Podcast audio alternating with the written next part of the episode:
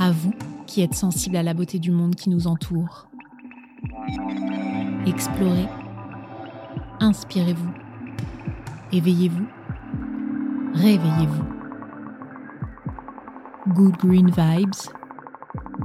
Immersion au cœur de l'éco-aventure de ceux qui changent le monde. Prêt à embarquer C'est parti. J'ai une ambition pour mon sport, pour que ça devienne vraiment, ou que ça soit euh, le sport du 21e siècle, ce sport qui serve la société, euh, au-delà de juste faire de l'entertainment, au-delà de juste faire euh, cette machine à rêve incroyable et fabuleuse qui est la voile et la, et la course au large. Arthur Levaillant, navigateur, sportif de haut niveau, entrepreneur, musicien à ses heures et surtout grand rêveur.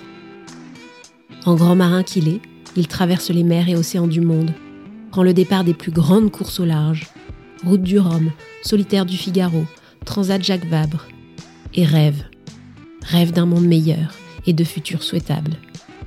Il questionne son sport, ses pratiques et nous questionne par la même occasion. Il invente alors et réinvente la voile, entouré de ses amis marins. Par passion, il est devenu compétiteur hors pair. Par conviction, il s'est fait entrepreneur pour bousculer les codes de la voile, de la course au large et de la mobilité. Autant d'actions et d'initiatives essentielles dont Arthur nous parlera en seconde partie d'épisode. Mais d'abord, sont haut la voile au vent et prenons la vague. Naviguons. Nous sommes en 2018. Arthur se prépare à prendre le départ de la route du Rhum. Il est sur le point de monter à bord de son navire pour cette mythique course en solitaire, l'ultime défi d'Arthur. Sauf que cette année-là, les conditions météo s'annoncent désastreuses.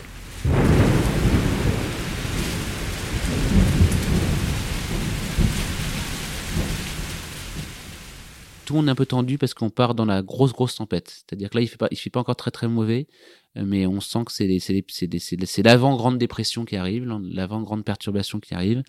Et euh, le jour, le samedi soir avant le départ de la course, on est de nombreux marins à s'appeler pour se dire est-ce qu'on euh, est-ce qu'on prend vraiment le départ de la course? Parce qu'il va y avoir des vagues de 15 mètres de haut parce que euh, ça va être une des courses les plus dantesques qui a jamais existé. Euh, et est-ce que on est euh, est-ce que si tout le monde se met tous d'accord est-ce qu'on accepte de pas prendre le départ? Donc voilà pour vous situer un petit peu l'ambiance d'avant départ qui était qui était un tout petit peu tendue. Et en fait il y en a un qui a répondu en disant non non moi je vais y aller donc moi, quand, on me dit ça, euh, si toi y vas, moi je vais y aller aussi, et puis on, et puis on verra bien, et puis on fera, on rebroussera chemin. Et le jour du départ, c'est un peu la délivrance. Moi, j'avais, on est, on est le dimanche, juste avant le départ. Euh, il est 8 heures du matin, et là, je descends dans la rue, je me suis habillé, j'ai, j'ai mon ciré, mon ciré jaune, j'ai, euh, voilà, je suis prêt au, au, départ. Et là, dans, dans la rue, j'ai tous mes cousins, ma famille, qui ont une grande banderole comme ça, ils sont, ils sont tous là, ils sont une quinzaine et ils chantent avec moi. Ils me donnent une petite, une petite guitare que j'ai dans les mains et on traverse les, les rues de Saint-Malo en chantant, euh, en chantant des chansons de marins, en chantant nos chansons.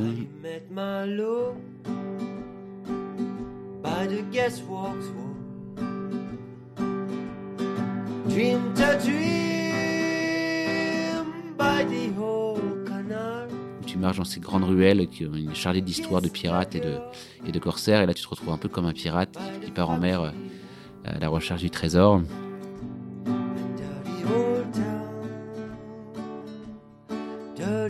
c'est ouais, des moments assez uniques que, que, je vivais pleinement et avec beaucoup de bonheur et avec beaucoup de, avec un stress complètement évanoui euh, grâce à ça.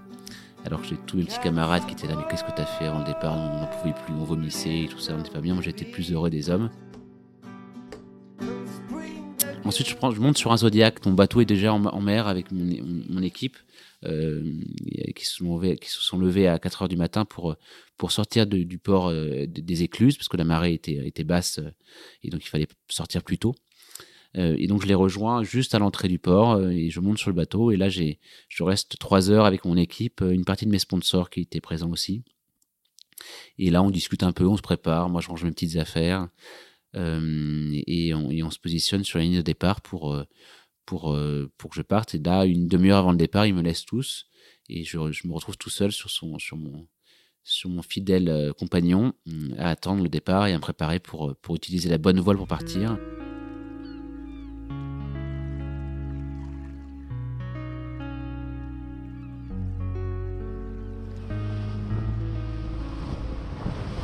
Top départ.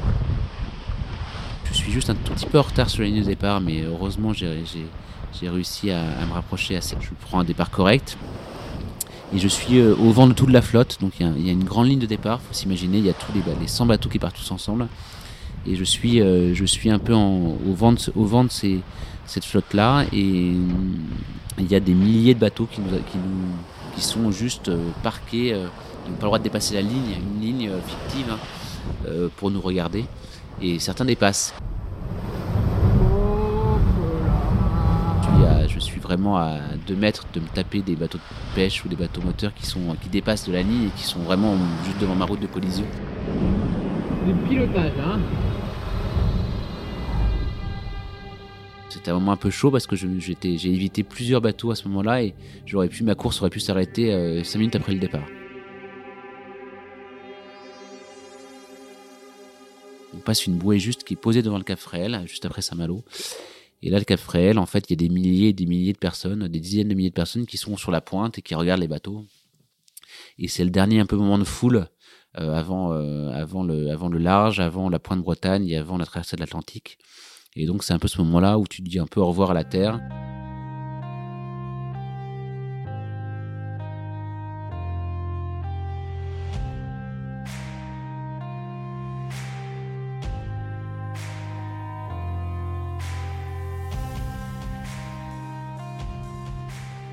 Donc on se retrouve après la première nuit à la Pointe Bretagne. Là, je suis, je suis dans les, dans ma catégorie, il y a 50, 60 euh, bateaux, 58 bateaux. Euh, et là, je me retrouve dans le groupe de tête des 5-6 bateaux, 5-6 premiers bateaux. Euh, je fais une très belle nuit. Je me retrouve même en tête de la flotte pendant, pendant quelques heures. Et en cette deuxième nuit, en fait, au moment où le vent monte très très fort, donc il y en a, on a des rafales entre 40 et 50 nœuds, voire plus. Hein, donc ça fait entre 100 et 150 et 120 km heure.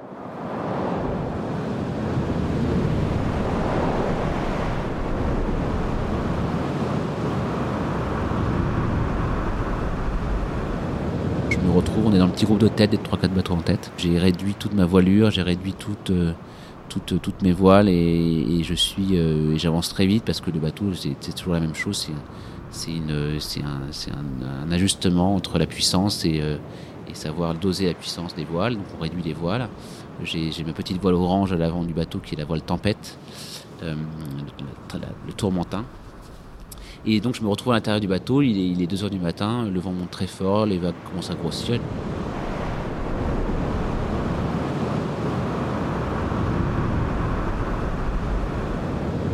Et là, à ce moment-là, je me déshabille, j'enlève toutes mes affaires, j'enlève mon ciré, une partie de mon ciré que j'avais pas enlevé depuis le début de la course.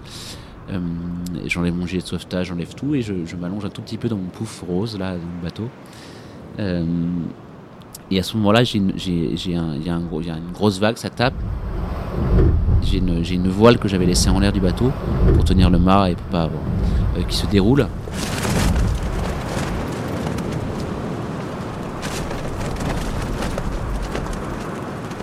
Euh, et donc là, je sors dans la nuit noire avec 50 euh, nœuds de vent, à moitié, à moitié tout nu.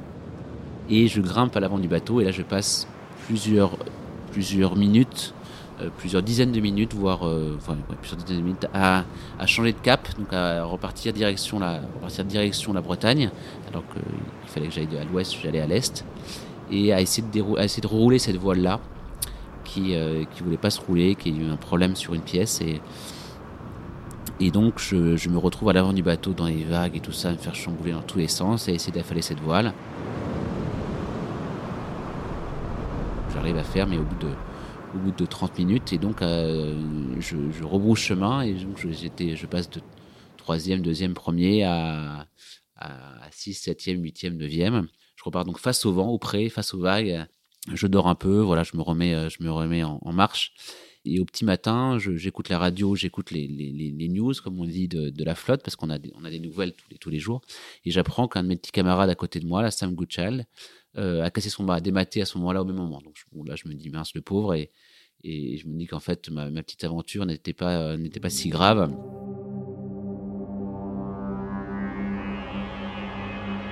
Et donc voilà, la tempête, euh, la tempête fait rage, il y a des, il y a des grosses vagues, beaucoup de marins se sont arrêtés. Le, pendant un jour et demi, on ne sort pas trop dehors parce que les vagues submergent le bateau. On va juste vérifier que tout va bien et que le bateau avance dans la bonne direction à la, vitesse qu'on voudrait. Mais on est plus en mode survie qu'en mode course, quoi. Donc je me suis retrouvé à l'intérieur du bateau à me dire vraiment est-ce que je rentre? Je regardais la cartographie euh, euh, de l'Espagne, je me dis bon c'est pas si loin. Tu te rappelles de cette petite phrase ce que disait le constructeur, Nicolas Grolot de GPS, qui me disait Arthur, tu lâcheras avant le bateau, euh, mon bateau ne lâchera pas dans la tempête.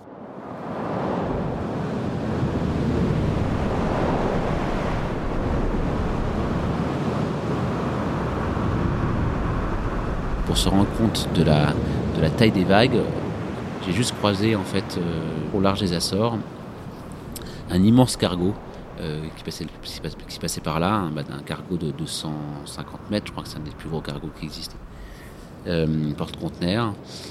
Et en fait, je ne comprenais pas parce que je le voyais sur l'ordinateur, on a des petits écrans pour, nous alerter de, l'arrivée imminente de bateaux autour de nous. Mais en fait, je le voyais pas dehors.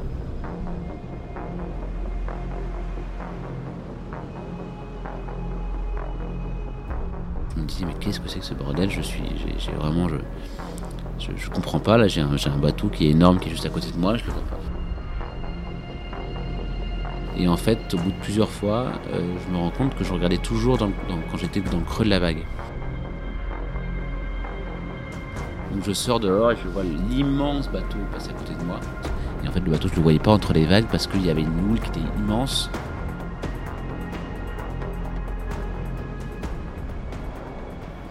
J'aime bien ça, les tempêtes, moi, en fait. Ce défi fabuleux, euh, cette, euh, cette, euh, je, trouve ça sublime. Il y a ce côté peur et puis, et puis de fascination, quoi, vraiment. Comme quand tu es dans la tempête, j'ai peur, bien sûr, mais, mais, je suis aussi fasciné par, par, ce, par ce déchaînement, en fait, des, des, vagues énormes, de, de, ce, de, de ces vents complètement fous. Ça me, ça me, ouais, ça me, ça me donne de, ça me donne de l'énergie finalement.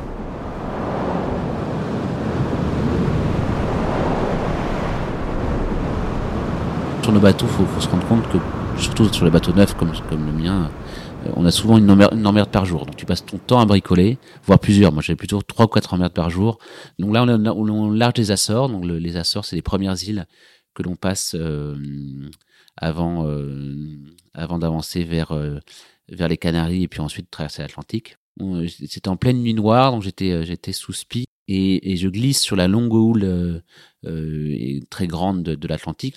Et là, euh, et là en fait, j'avais euh, j'avais commencé à déplacer les matériels dans le bateau parce qu'on faut se rendre compte que sur les monocoques comme ça, on passe beaucoup de temps à déplacer tout le matériel qu'on a dans le bateau. On a on a presque une tonne de matériel qu'on déplace de, de l'avant de l'arrière pour avoir le meilleur angle possible de de gîte du bateau pour aller avancer le plus vite possible. Et en fait, je fait un petit robinet euh, d'eau de, de mer pour pouvoir laver ma vaisselle. En transportant mon matériel à l'intérieur du bateau, j'ai, j'ai ouvert un tout petit peu ce robinet sans, sans me rendre compte. Et ensuite, je suis resté plusieurs heures à la barre du bateau dehors dans la nuit.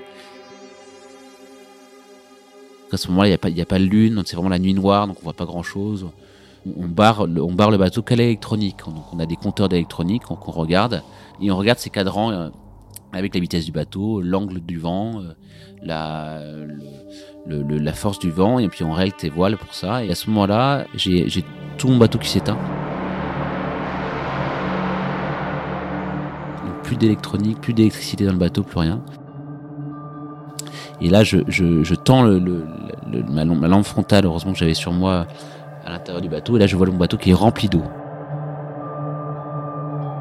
Des centaines, des centaines de litres d'eau dans le bateau. Là, je coule. J'ai réussi quand même à, à ma voile de devant, je me mettre un peu à la cape, donc m'arrêter en lâchant la barre, parce que j'ai plus de pilote automatique. Et je rentre dans le bateau, les batteries sont sous l'eau, tout est sous l'eau. Et en fait, je me rends compte après que c'est mon tout petit robinet, là, vraiment un tout petit robinet de, de rien du tout qui était resté ouvert. Et là, je passe plusieurs heures avec le seau, avec un seau à vider le bateau euh, euh, dans des endroits qui sont complètement inaccessibles parce que c'est des bateaux de course et on est obligé de, de se contorsionner dans tous les sens. Je vide une grande partie du bateau. J'arrive à mettre mes, batteries à fleur à fleur d'eau, à laver les fils, à, mettre du, des petits produits pour que ça soit pour, pour, pour, créer du contacteur entre les entre les entre les fils. Et là, euh, grâce à grâce à je sais pas qui, au dieu de l'océan et à Poséidon, je réussis à, à, rallumer mes batteries et donc à rallumer mon, mon, mon électricité, euh, mon électronique, et donc d'avoir mes pompes électriques qui marchent et à vider mon bateau. Voilà, ensuite euh, on rallume tout, on remet le pilote automatique en route, on, on renvoie la voile de devant immense, euh, on repart euh, sur, la, sur la bonne route, dans la bonne direction. Et là je me pose dans mon grand pouf rose, je pleure un bon coup. Et tu te dis que tu te dis que ça n'a pas fini avec les emmerdes et qu'il est temps de et qu'il est temps d'arriver dans la voilà dans la, dans la deuxième semaine de course. La première semaine est compliquée, euh, c'est tu t'amarines, euh, t'as une énorme tempête sur toi, il y a le stress et tout ça. Et la deuxième, voilà, t'as as fait ton, as, essuyé des plâtres de, ces moments très assez durs et, tu t'habitues à la solitude, tu t'habitues à, être un marin en solitaire et, tu commences à et je commence à me sentir vraiment bien en mer et à me dire que ça aurait pu ça peut durer des semaines et des semaines c'est la première fois de ma vie que je passe autant de temps tout seul, en mer comme à terre. C'est une sacrée expérience. Hein et là, en fait, je suis euh, le premier à beaucoup d'avance, je suis Henri Chaume. Mais je suis dans mon, euh, dans mon cercle de, de, de 7-8 bateaux euh, qui sont autour de moi, qui sont des grands marins, et on, se, on, se, on joue tous ensemble avec, pour trouver les meilleurs angles pour, pour arriver devant en Guadeloupe et à Pointe-à-Pitre quelques jours après, je reçois un, un petit message de, de Johan Richaume qui est en tête. On s'écrit des petits mails de temps en temps et moi j'avais des petits problèmes de connexion, mais, mais je recevais quand même des messages. Et, et Johan me dit Arthur, euh, tu vas pas te, tu vas, tu vas, tu vas te sortir les doigts des, fesses et tu vas, et tu vas, et là tu peux encore toucher la place de troisième ou quatrième, donc, euh, donc tu vas pas finir huitième quoi. Moi je suis un grand joueur et je suis, il y a, toujours ton ego qui est un petit peu euh, euh, un petit peu provoqué dans ce moment-là. Et, donc là, je, voilà, avec ce petit message-là, il le sait, hein, je lui ai dit, hein, mais euh, c'est des messages qui font, qui font plaisir parmi d'autres, mais et, tu te dis, ok, faut que je, faut que je remette un petit peu de, voilà, d'énergie dedans. Euh, j'ai préservé mon bateau, j'ai préservé mes voiles, j'ai, navigué en bon marin. Maintenant, il reste, il reste deux trois jours, j'y vais à fond.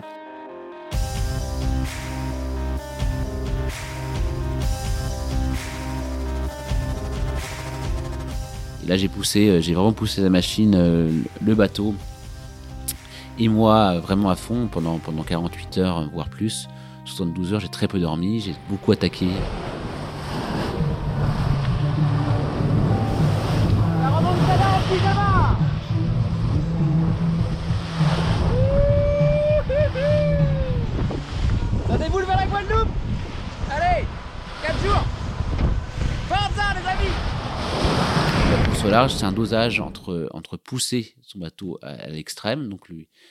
lui fait faire subir énormément d'efforts et de contraintes. Avec des voiles très hautes, avec des grosses voiles, à, toujours vouloir tirer sur le, sur, sur le, bateau, et, euh, et, et, le bonhomme aussi, parce que c'est stressant et fatigué, fatigant. Et c'est tout un jeu de doser, en fait, euh, entre euh, je prends le risque de pousser mon bateau fort, ou, et, de casser les voiles, de casser le bateau, ou j'y vais plus doucement et, et, on sait très bien, hein, pour gagner une course, il faut finir, finir mais finir dernier ou moins bien et, pas finir et, pas finir du tout, euh, ou, finir bien en ayant joué vraiment sur la sur la sur la corde raide.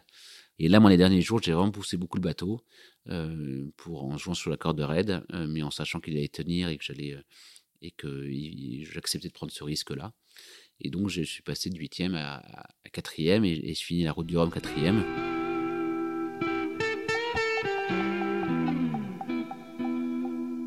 La ligne d'arrivée est franchie. Arthur décroche la quatrième position de cette mythique route du Rhum. Quelle aventure Au cours de son récit, Arthur nous a plongé dans l'expérience d'une grande course au large. Et la course au large, c'est la traversée des océans à la seule force du vent.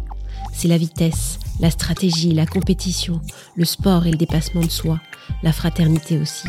Elle est un incroyable générateur de rêves. Le tableau semble parfait. Et pourtant, la course au large, elle aussi, a un impact sur l'environnement. La voile a l'image d'un sport propre, mais c'est pas un sport propre. C'est un sport qui demande toujours plus de ressources pour la construction des bateaux, pour la gestion des teams, pour euh, euh, donc des équipes techniques qui grossissent. Euh, c'est un sport qui met en avant des entreprises qui sont loin d'être vertueuses. Et donc, c'est oui, un sport qui a besoin d'argent pour fonctionner, comme beaucoup de sports mécaniques ou techniques, comme tous les sports. Mais c'est un sport qui utilise le vent pour se déplacer.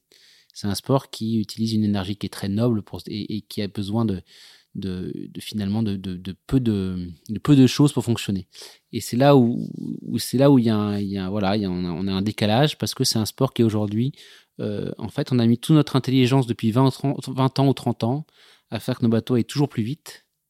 Euh, et nos bateaux sont, de plus en plus performants, vont toujours plus vite. Euh, on a mis notre, intelligence collective au service de cette, de cette, quête de vitesse absolue. Euh, et donc, et aujourd'hui, ça a plus beaucoup de sens dans le monde dans lequel on vit, cette, cette quête de record. Vous l'aurez peut-être noté à l'écoute du récit de sa route du Rhum, Arthur nous a raconté cette foule amassée au départ de la course, la technicité et la sophistication d'un bateau de course, entre autres. La quête de vitesse et de record a un prix, elle n'est pas sans laisser une empreinte carbone lourde. Une empreinte qu'aujourd'hui, on comprend mieux et qui nous laisse entrevoir des chemins, des solutions pour la course au large de demain. Aujourd'hui, on a, vu que l'impact de la construction d'un IMOCA, donc des bateaux du vent des globes, euh, s'est passé de, de 480 tonnes d'équivalent CO2 à, à 500, 480 tonnes en, en 10 ans environ.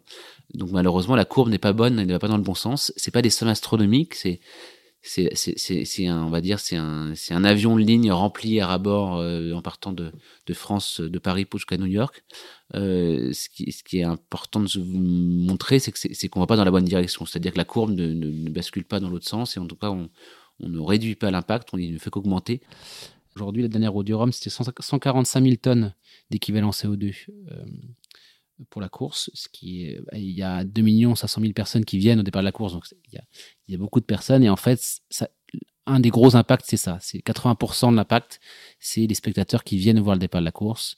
C'est le déplacement de tout, le, de tout ce public euh, qui aime qui aime notre sport, qui vient voir les marins au départ de la course. Et c'est là où il y a un énorme levier de voilà de, comment on fait pour que les gens se déplacent autrement, euh, les partenariats avec la SNCF, euh, les vélos, les covoiturages, le transport est un des, un des points majeurs d'impact. Comme pour les Jeux Olympiques, c'est pareil aussi pour tous les athlètes, pour tout le public qui vient et qui se déplace comment on fait pour, réduire ça Et puis après, les 20% qui restent, c'est euh, c'est euh, plein de choses. Hein. C'est euh, le, le, village, c'est la construction de nos, bateaux, c'est c'est le déplacement de nos équipes pour aller, en avion. en Martinique ou en Guadeloupe, c'est c'est le numérique aussi. On n'en parle pas assez souvent, mais l'impact des photos, des vidéos, des sites internet, de la puissance de calcul qu'on a besoin de faire pour, euh, pour, euh, pour construire, dessiner, modifier nos bateaux. Euh. Comprendre, c'est le premier pas vers l'action. Fort de sa passion, Arthur s'est remis en question. Il a, avec d'autres, questionné la pratique de son sport et, fort de ses convictions, s'est pris d'une forte ambition pour le repenser, le reconnecter aux enjeux environnementaux. J'ai une ambition pour mon sport pour que ça devienne vraiment, ou que ça soit euh, le sport du 21e siècle et ce sport qui serve la société. J'ai besoin que mon sport soit une forme d'utilité euh, sociétale. Et pour faire ça, dans ce microcosme de la voile, j'essaie de porter une voix pour euh, pour qu'on fasse attention à cette quête de vitesse et, montrer et expliquer que cette quête de vitesse a un impact. Et donc c'était important de bien nommer les choses, d'être transparent euh, de se dire qu'on fait un sport magnifique, on fait un sport d'avenir, on fait un sport que j'aime éperdument, euh, mais qu'on a besoin d'être plus euh, en phase avec les enjeux de notre temps et, et montrer qu'aujourd'hui on est juste le reflet d'un système qui ne fonctionne pas et qui va dans un monde sans vie. Donc on est pour une partie de, nous, marins, skippers, ambassadeurs de marque, juste, juste des panneaux publicitaires. Et ça, je me refuse à, à, l'accepter, ou en tout cas, j'ai besoin qu'on soit autre chose. Et on est plusieurs marins comme ça, on est plusieurs euh, projets à, imaginer des, choses un peu différentes, et donc à mettre en avant des causes, des fondations, différentes idées plutôt que différentes marques. Par passion, Arthur est devenu ce compétiteur hors pair. Par conviction, il s'est fait entrepreneur pour bousculer les codes de la voile et de la course au large Transformer tout un sport, son éthique, son modèle économique ne se fait pas en un jour, et encore moins tout seul. C'est pourquoi, avec une quinzaine d'autres grands marins, dont Roland Jourdain, Paul Mella, Gwenolé Gainé, Stan Turé ou encore Adrien Hardy, ils ont créé La Vague, un collectif de navigateurs qui questionne, cherche des solutions collectives et qui inspire positivement le milieu de la voile de compétition sur les enjeux environnementaux et sociétaux.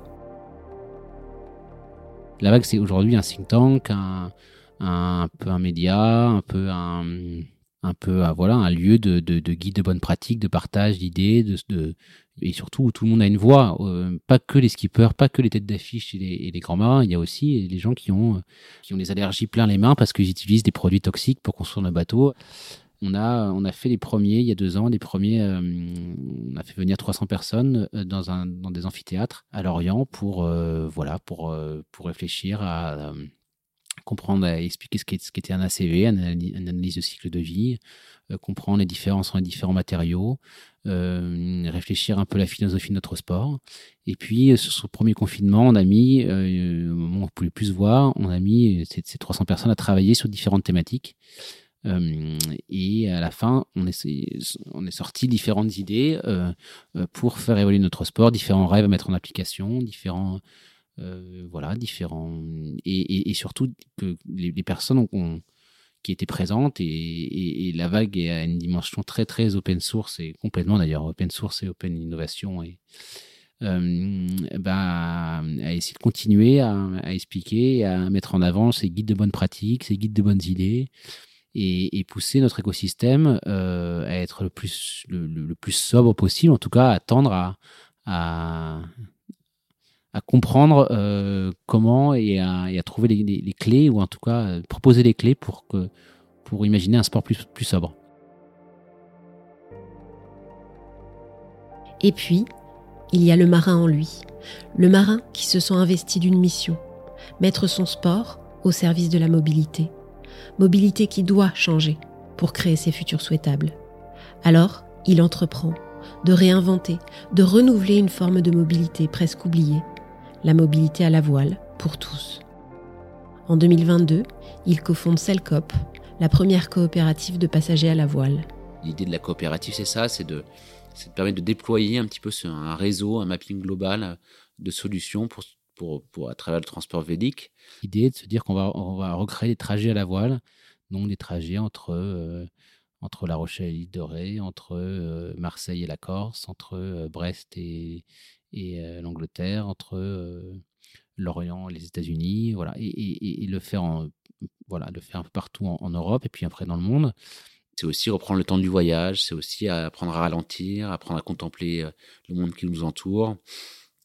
C'est apprendre à vivre différemment et à, et à, et à se dire que dans, dans, dans, voilà, dans le voyage, il y a, il y a ce, temps, ce temps nécessaire à, au voyage et la destination, le chemin est aussi important que la destination. C'est ouvert bien sûr à tous, de 2 mois à 77 ans. Démocratiser au maximum euh, l'utilisation de la voile pour se déplacer, c'est un gros enjeu économique parce que aujourd'hui les, le transport est, ultra subventionné. Il y a des billets d'avion qui coûtent 30 euros pour aller ou 20 euros ou 0 euros même pour aller de Paris à Barcelone. Euh, ou de Paris à New York pour 100 euros aller-retour. Euh, ça, c'est des choses qui, dans le monde dans lequel on vit aujourd'hui, ne devraient plus exister euh, ou exister différemment. Et nous, on va essayer de tout faire pour, pour rendre accessible le voyage, les transports à la voile, et des 2 euros en poche ou, ou des millions.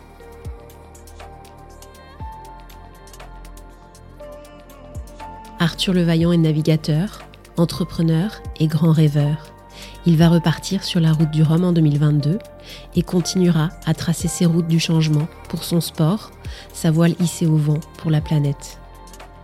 On espère que cet épisode vous a plu et si c'est le cas, dites-le nous.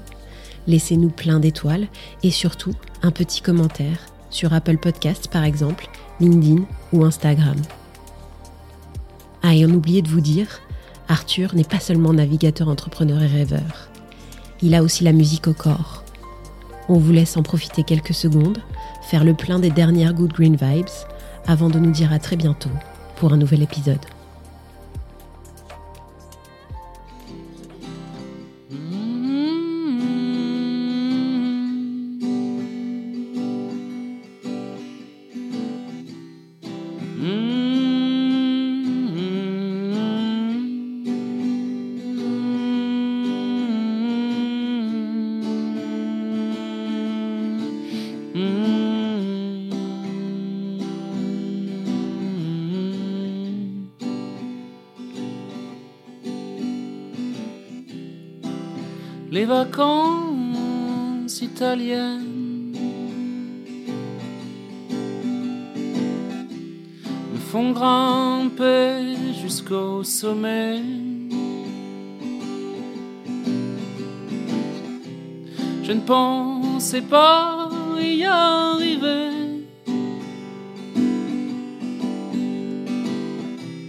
De marche pour te retrouver. Je te rejoins dans la mer. Et plonge la tête la première. Je te rejoins dans la mer.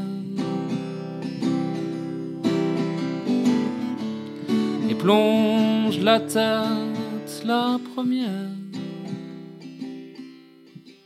La première.